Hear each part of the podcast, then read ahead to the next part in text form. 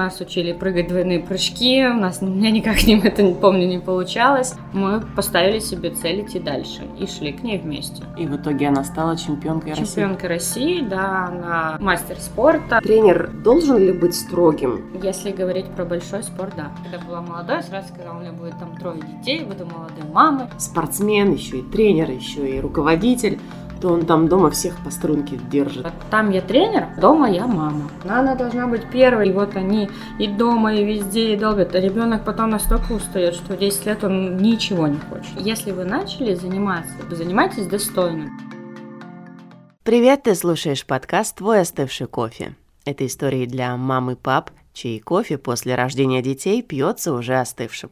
Меня зовут Ксения, я молодая мама, у меня есть сын Иван, ему сейчас год и семь месяцев. К слову сказать, в этом эпизоде я и моя героиня будем пить горячий кофе потому что в очередной раз я записала эпизод подкаста в кафе. Прошу прощения за помехи на фоне, которые вы можете услышать. Я, честно, старалась исправить на постпродакшене все возможные звуковые грехи, но наверняка шум кофемашины вы несколько раз услышите. В этом выпуске речь вновь зайдет про многодетное материнство, отчасти про него. Если честно, когда я задумывала свой подкаст, я рассчитывала, что теме многодетного материнства многодетного родительства в целом будет посвящен один, ну максимум два эпизода целиком в подкасте. Но так уж получается, что вы слушаете сейчас уже третий эпизод на эту тему.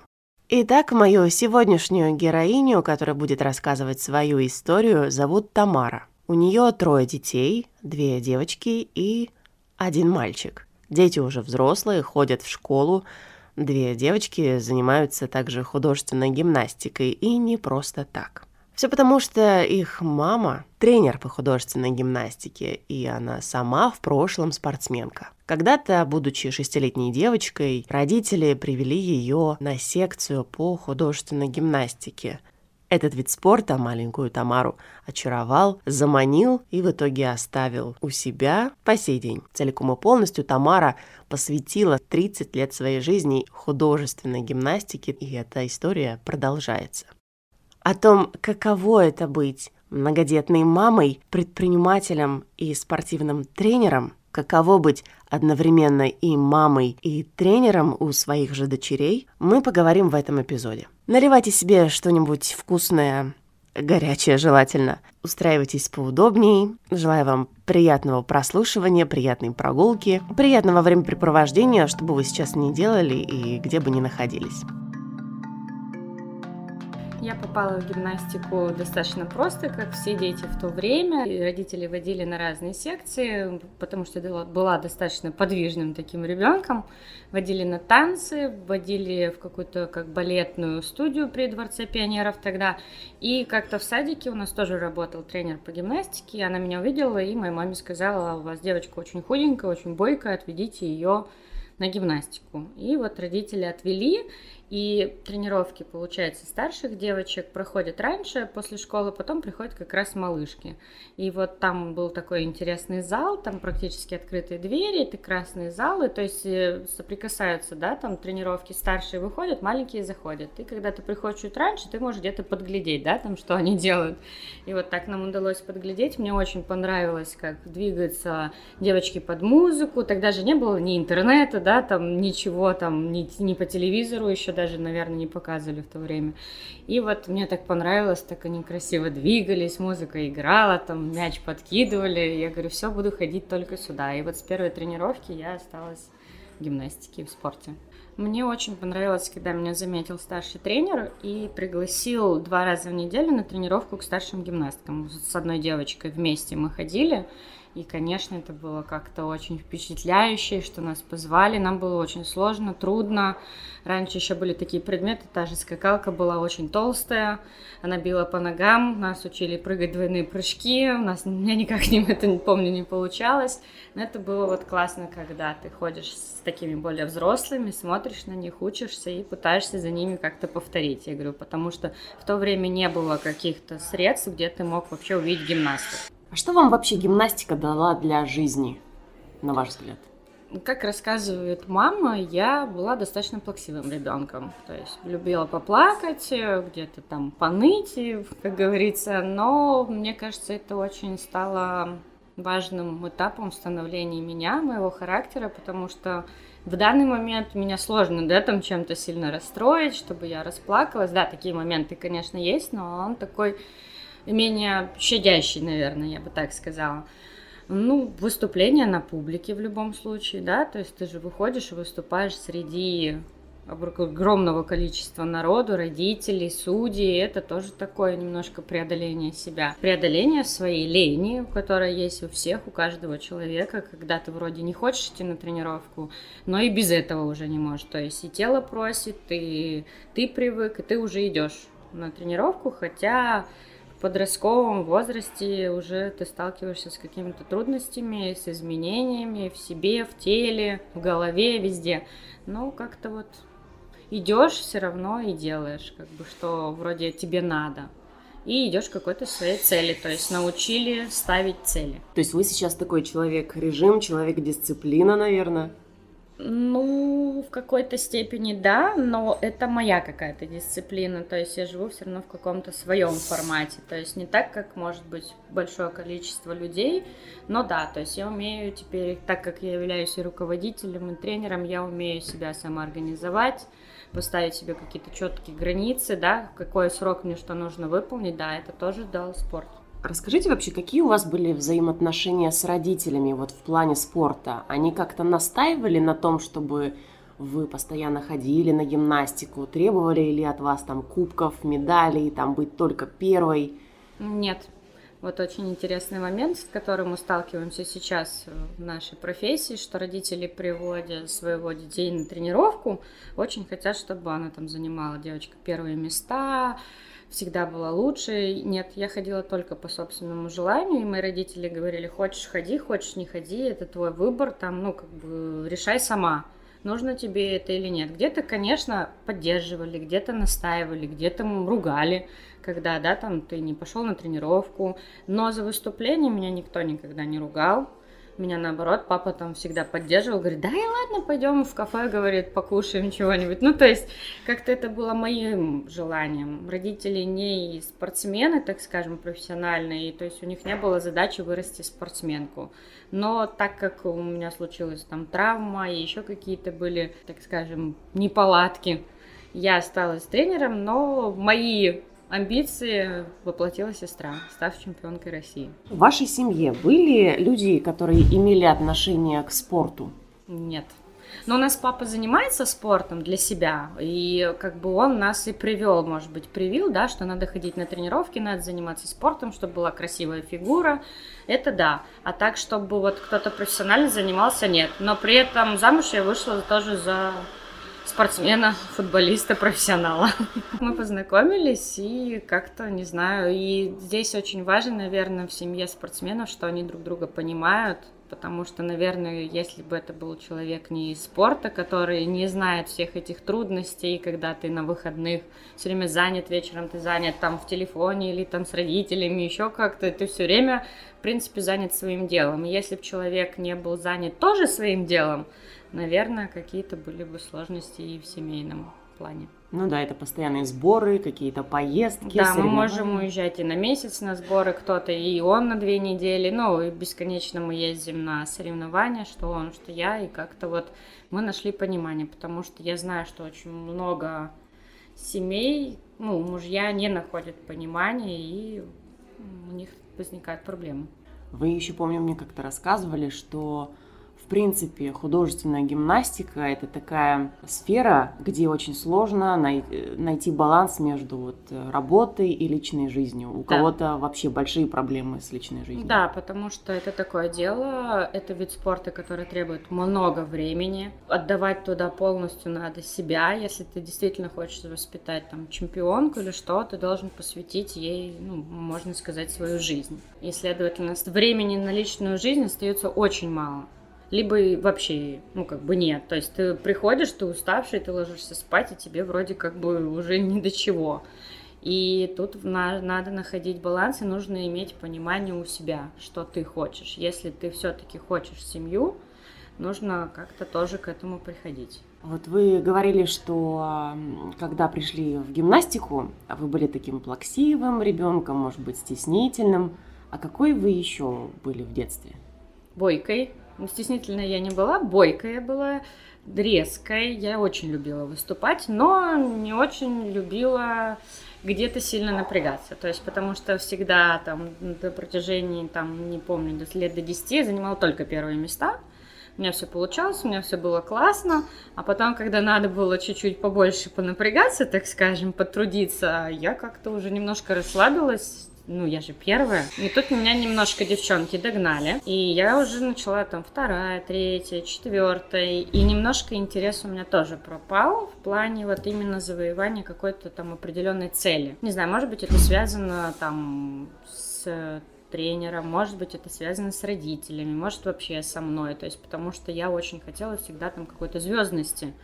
Mm. может быть, это и не хватало где-то, там, мотивации, там, чтобы надо потрудиться. Здесь вот сложно, это был как раз вот уже тоже подростковый возраст, очень сложно понять себя, что ты хочешь, как ты хочешь. Тело, я говорю, у нас такой вид спорта, что тело может где-то тебя не слушаться. Ты вроде все делаешь правильно, а у тебя не получается, и ты не понимаешь, что с тобой происходит.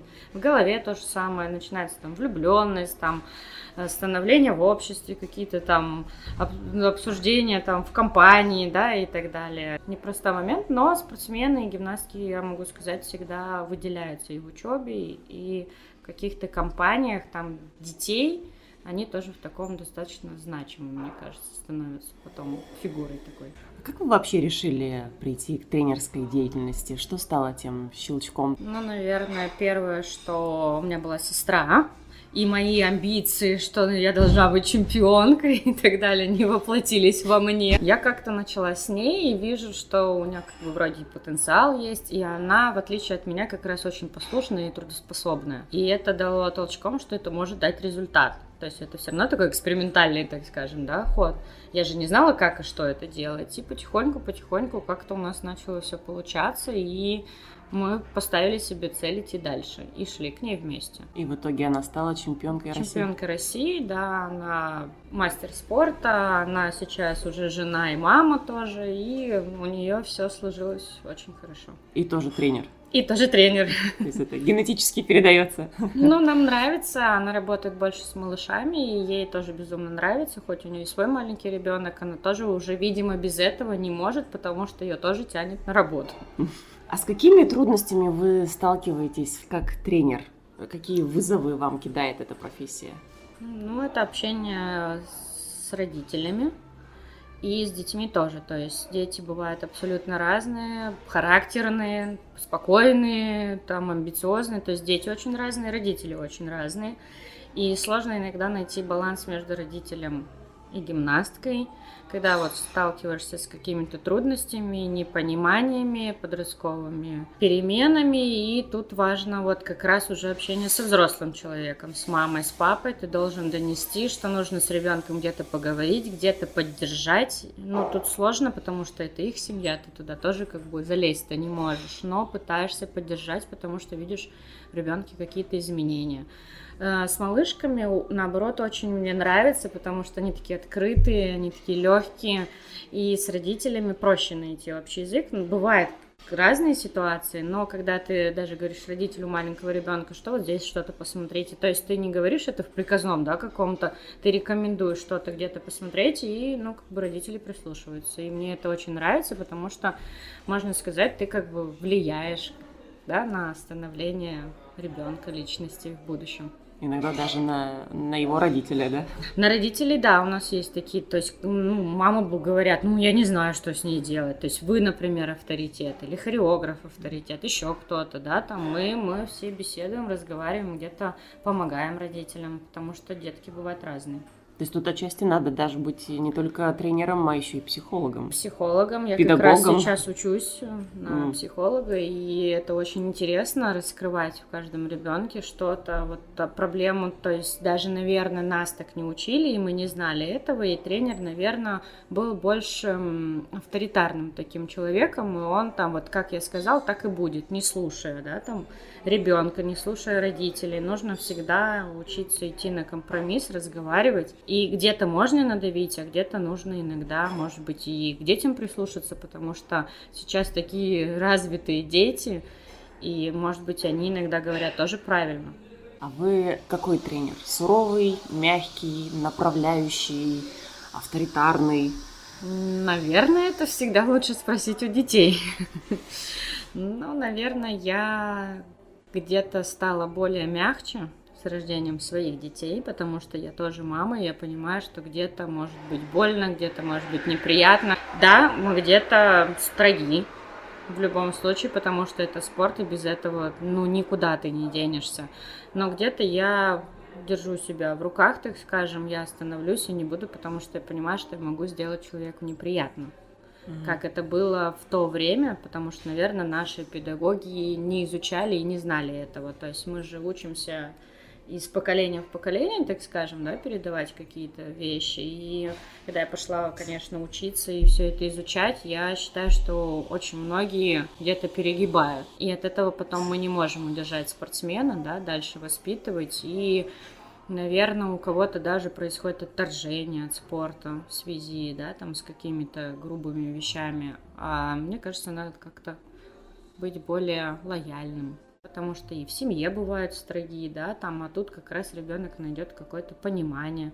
И, тем, опять же, если затронуть подростковый возраст, когда они в компании начинают, да, там, в классе, в компании свою значимость показывать, их там могут и тоже и обижать, и где-то, а тут он как бы в гимнастике ищет какой-то свой, как бы, не знаю, поддержку, понимание. Опору какую-то, да? Да, да, вот что-то такое. Это тоже есть. И многие потом благодарят там своих, я знаю, ну и у меня есть воспитанницы, которые всегда и всю жизнь говорят спасибо, что вы там вот здесь нам помогли, там вот с нами были. Потому что очень много времени мы же с ними проводим. То есть они приходят со школы, идут на тренировки и все проводят время с нами, сборы проводят с нами, соревнования с нами, то есть мы все равно для них там такое. Нельзя, наверное, сказать вторая мама, это не очень правильно, потому что мама одна, а вот какой-то такой человек, поддержка, наверное, есть. Такой наставник, что ли, да? Да. Вообще, тренер э, должен ли быть строгим? Если говорить про большой спорт, да. Он должен быть да, строгим. Да, потому что иначе не добиться результата.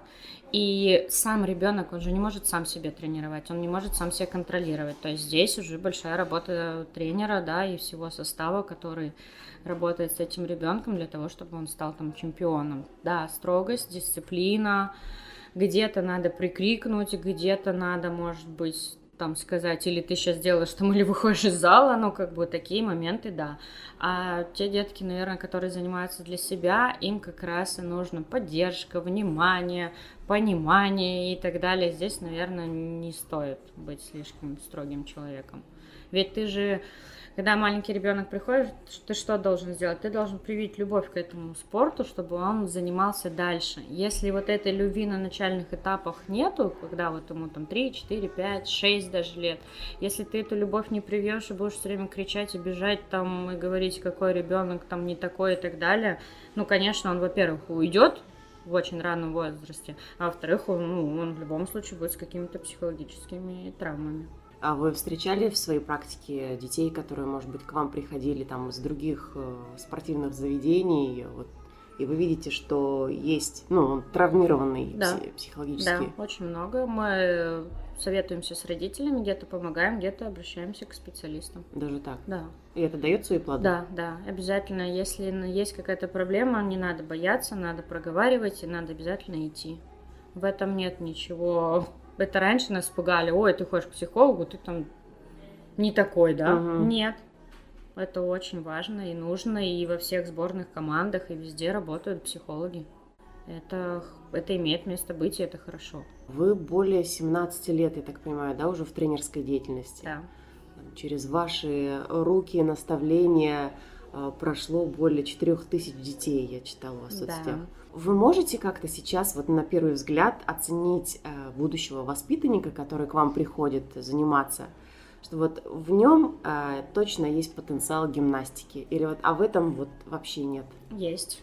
Ну, то есть у меня уже глаз, видимо, наметан, да, я могу сказать, из кого там, кого есть способности, у кого нет. Но тут потом начинаются факторы, когда ребенок чуть подрастает, это трудолюбие, это дисциплина, это родители, то есть это учеба, то есть очень много аспектов потом складывается, и тут приходится выбирать. И не каждый талантливый ребенок доходит потом до каких-то результатов. Что бы вы могли бы вот э, посоветовать родителям, которые хотели бы или, может быть, вообще не задумывались а, насчет художественной гимнастики?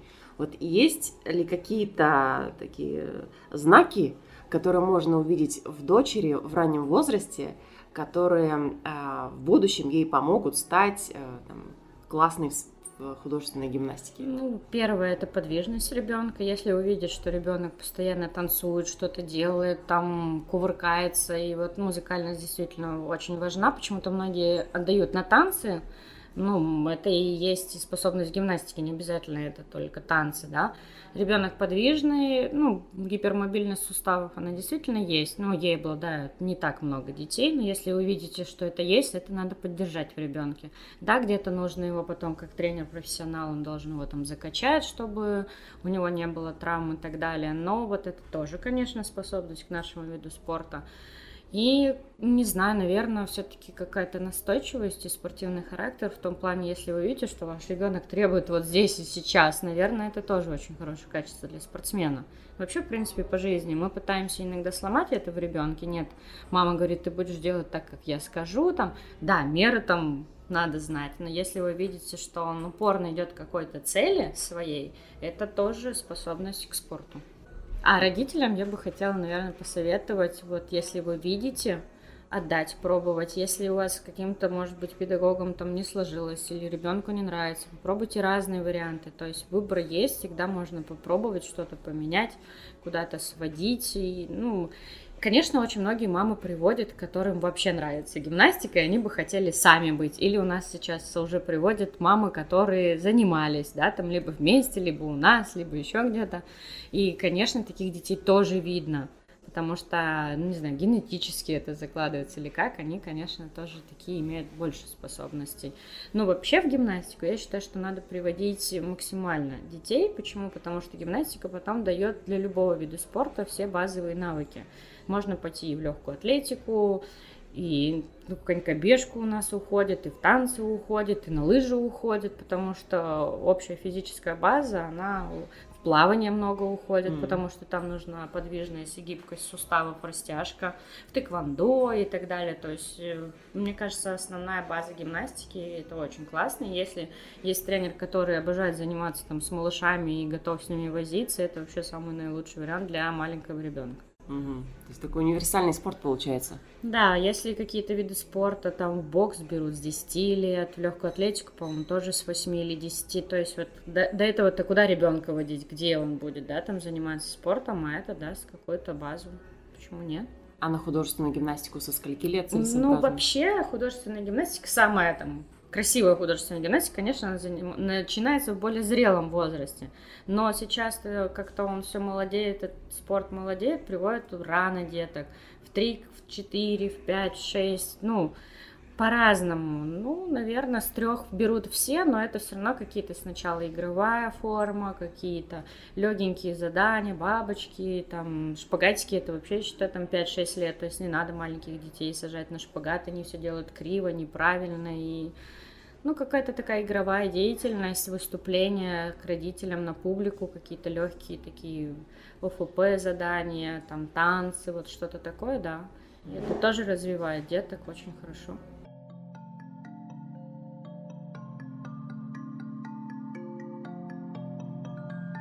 Поговорим э, о том, какая вы мама. Ведь э, помимо того, что вы тренер, предприниматель, вы еще и мама, да еще и многодетная. Вас трое детей. Расскажите, ну сколько да. им лет, как их зовут? Да, у нас трое детей. Юрий, 14 лет, сын, и дочки Маргарита и Марьяна, 10 и 8. Какая мама, это надо спросить у моих детей. Но так как я начала изучать психологию, очень много каких-то моих жизненных моментов, я, наверное, такая немножко более лояльная мама. Менее требовательная в чем-то, конечно, где-то я могу быть строга, где-то там и прикрикнуть, но я стараюсь более лайтово, как говорится, это делать. Мы стараемся, конечно, своих детей сильно не ругать, потому что это все очень потом складывается в личность, и в, во взрослом возрасте это сказывается на всем. То есть ваша тренерская деятельность, что ваша, что у супруга, она воспитании детей там никак э, ну, супруг у меня вообще более мягкий человек, Mm. нежели я. И он не в тренерской деятельности, он в руководящей такой Мгм. позиции, да. И он, в принципе, очень добрый человек. Его сложно вывести там на эмоции, чтобы он поругался. Он, конечно, это где-то делает, потому что когда есть какие-то там прям ситуации, когда вроде надо и прикрикнуть, ну, мы это делаем. А так нет, я стараюсь не кричать, я стараюсь с ней поговорить, выяснить сначала, что произошло, и только после этого ну, разбираться и объяснить, где кто не прав. Есть какие-то моменты, которые они делают там плохо, дети, и объясняю, что это плохо, да это может потом иметь такие-такие-такие последствия. Ну, вот как-то так. Я знаю, что многие, наверное, мы выросли в то время, когда происходила какая-то ситуация, там родители сразу кричали. Ну, то есть, и у меня, наверное, как защитная реакция была замкнуться в себе, да, и все. И на этом ситуация это не разрешалась. То есть от того, что там кто-то где-то повысил голос, ситуация от этого, ты не нашел выход ты из этой ситуации. То есть нужно искать всегда выходы из ситуации. В принципе, проблем-то их не бывает. Мы их придумываем сами. Это правда. Вот обычно а, какие-то методы воспитательные мы переносим из своей семьи в Да. нашу уже новую. Но Вы рассказывали, что у вас была вообще противоположная позиция ваших родителей в плане воспитания. Ну, и моих родителей, и родителей мужа. То есть вот у моих родителей один принцип, там у мужа другой, а вот у нас вообще третий. То есть мы совершенно другие, и нас пытались переделать, нам пытались говорить так, как надо, вы неправильно воспитываете, вы здесь делаете не так. Но я стала прислушиваться к себе, прислушиваться к своим чувствам и прислушиваться к тому, как бы я поступила, и, как, и я стала это применять. То есть не слушая кого-то другого, я стала это применять, делая, опять же, анализируя какие-то выводы из своей жизни. Мне, как, мне кажется, это более правильный вариант. И ну, каждому человеку жить потом в этом мире как бы, ну, одному по Мгм. факту. И если ты будешь постоянно говорить, что он там плохой, не такой, ругать и так далее, ну, как бы ему потом будет очень сложно в жизни состояться, иметь свою точку зрения и жить так, как хочет он. Это вот ваша позиция такая, она изначально была сформирована еще вот там с детства, когда вы на, на себе прочувствовали негативные там моменты? Нет, это потом со временем так и пришло. То есть, когда совсем был молодой, ты этого не понимаешь. То есть, ты живешь в тех рамках, которые тебе воспитали, дали и так далее. А когда ты потом начинаешь изучать себя, изучать информацию какую-то, которая тебе интересна. Мне всегда было интересно почему-то в этом разбираться. Вот, ты начинаешь учиться, что-то смотреть, изучать, и ты меняешь, наверное, свою позицию, и также у супруга, то есть раньше он как-то тоже стоял на каком-то своем мнении и говорил, надо так, и когда я ему разъясняла, что есть еще вот так, вот так и вот так, и он говорит, ну, в принципе, да. И как-то вот мы ищем баланс. Мы стали много разговаривать друг с другом, проговаривать какие-то ситуации, от этого стало намного легче в воспитании детей. А вы всегда хотели иметь большую семью? Да. Да, да, я когда была молодой, сразу сказала, у меня будет там трое детей, буду молодой мамой. Я хотела увидеть почему-то их жизнь долго, я не знаю почему. Я вижу себя все время какой-нибудь бабушкой, которая будет отдыхающей ездить с ними куда-то отдыхать и с внуками. Я не знаю почему. Вот У меня какая-то картинка мира такая вот именно, ну там вот понятно, что работа, все, но вот почему-то у меня там большая семья, внуки, и мы куда-то все время ездим, путешествуем, что-то видим, узнаем, какая-то вот такая интересная картина. А можете сказать, вот каким было ваше материнство в 19 лет и когда вот у вас уже третий ребенок Совершенно разное. Ощущение, даже когда ты носишь ребенка, разное. То есть, когда ты молодой, ты не понимаешь, что в тебе там живет человек. Да, ты вроде понимаешь, но для тебя это все там дико как-то.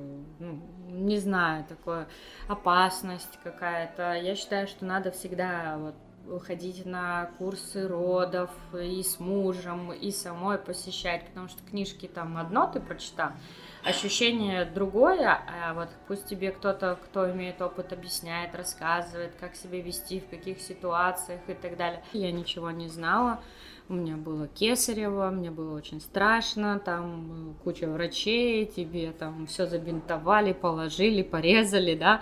После ничего не объяснили? Ничего не объяснили, ребенка достали, ну, грубо говоря, достали, потом там я помню, что я потеряла сознание, мне там что-то еще вкололи, ну вот какие-то такие, то есть страх, это боязнь, ты в реанимации потом просыпаешься, где мой ребенок, страшно, тебе никто ничего не объясняет, ну как бы вот такое очень страшно мне было, наверное.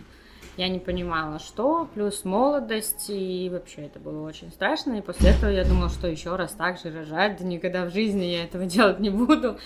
Потом как-то проходит время, это, видимо, забывается у всех мам. И потом мы все равно захотели еще и с супругом как-то детей. И потом я рожала уже сама. Третьего ребенка родила уже очень спокойно.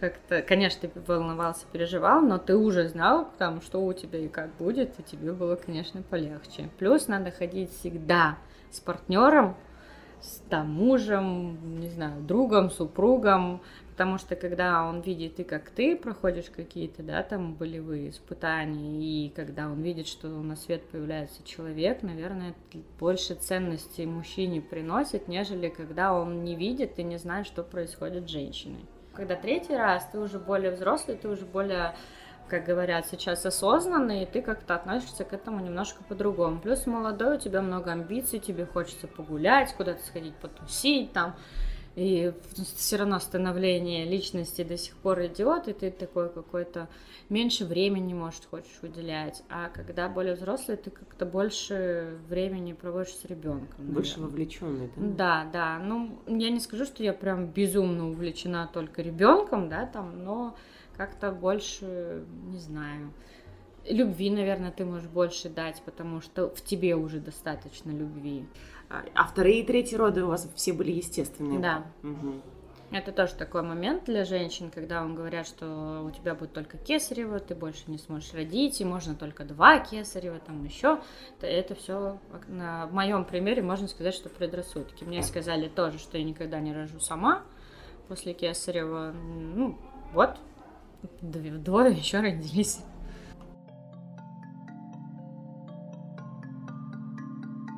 Тройное такое материнство. А, тренерская деятельность, ваша спортивная деятельность, я так понимаю, не угасала ни на день. Да, ну, они за... все время были со мной. За исключением, наверное, самого вот этого дня родов.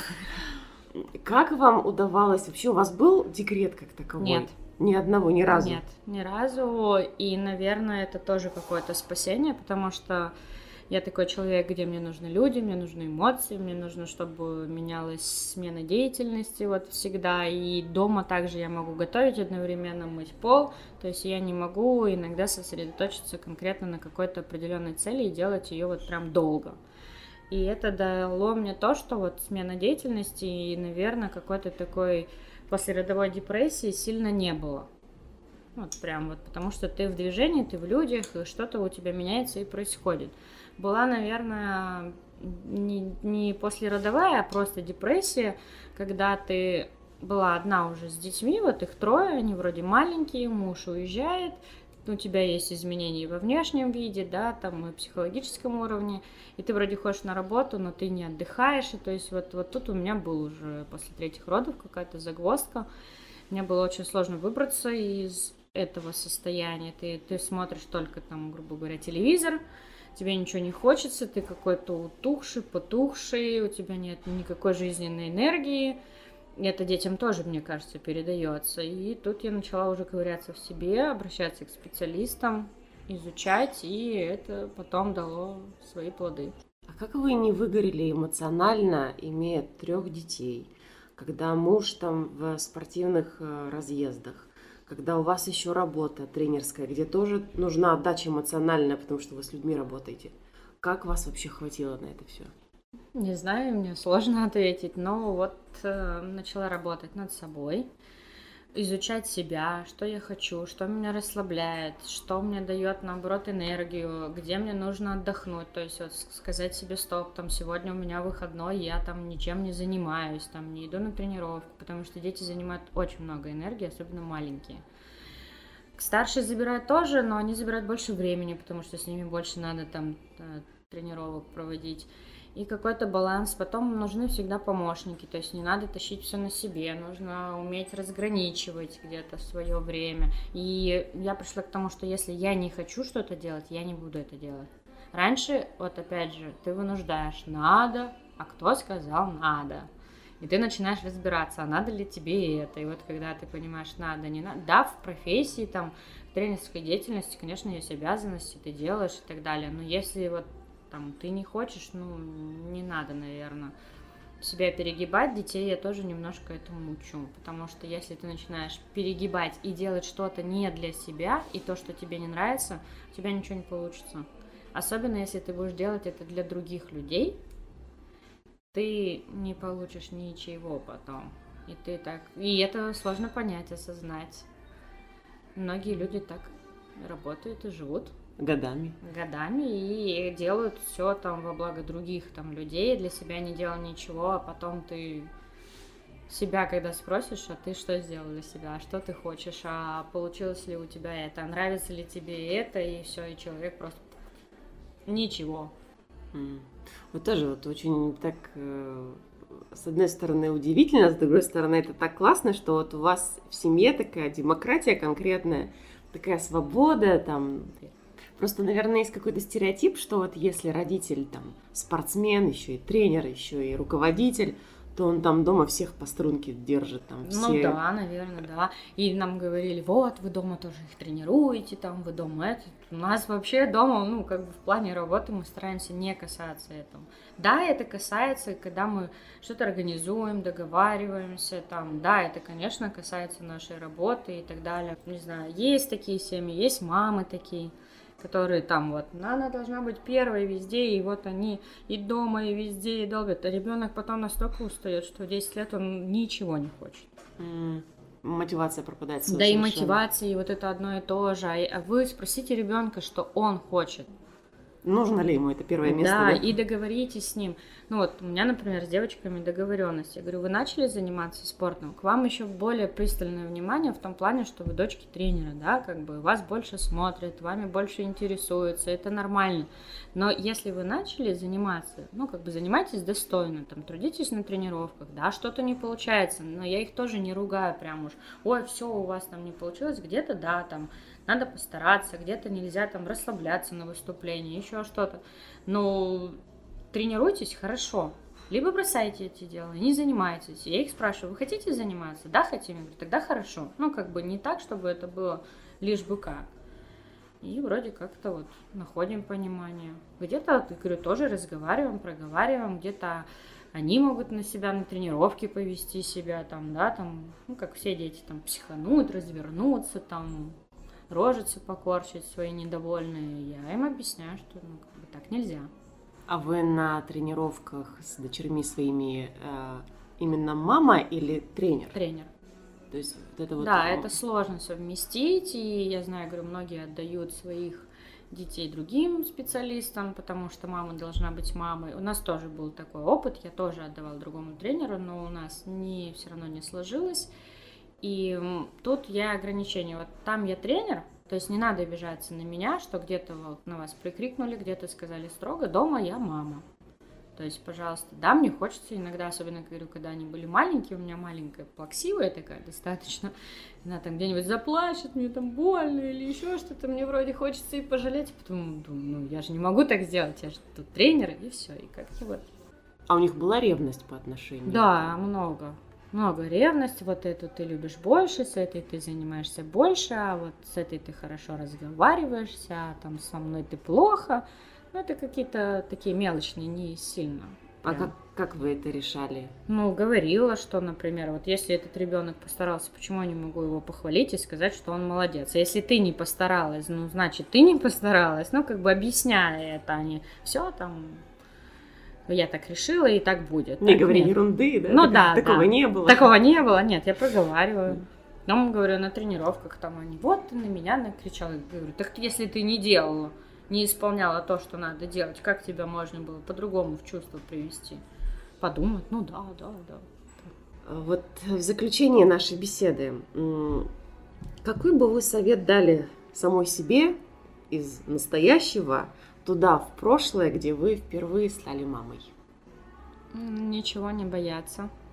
Обращаться к специалистам, даже если тебе плохо, если ты боишься, что тебе вот не помогут или что-то не так посоветуют, слушать себя, обращаться к людям, разговаривать, выходить в люди. То есть мы замыкаемся часто в себе и боимся что-то проговорить, потому что нас осудят, что-то скажут, кто-то где-то увидит. Не надо ничего бояться. Я, в принципе, в жизни не боялась ничего, и мне, наоборот, родители говорили, куда ты все время лезешь, да, там, в то время. Но это дает свои вот опять плоды, может быть, сейчас, что я не боюсь куда-то позвонить, с кем-то поговорить, что-то найти, какой-то контакт, если мне это нравится. То есть тут очень важно опять понимание, что тебе нравится, что ты хочешь сам. Спасибо за то, что прослушали этот эпизод до конца. Напоминаю, что поддержать мой подкаст можно очень просто. Если у вас есть аккаунт на Яндексе, вы сможете поставить мне сердечко на Яндекс Музыке. Если вы слушаете меня через свои яблочные смартфоны, то вы можете подписаться на мой подкаст в приложении Apple подкасты и поставить там мне звездочки и написать пару приятных слов про то, что вы сейчас прослушали. Также подписывайтесь на мой телеграм-канал «Твой остывший кофе». Мы там разбираем эпизоды, выбираем темы для будущих эпизодов.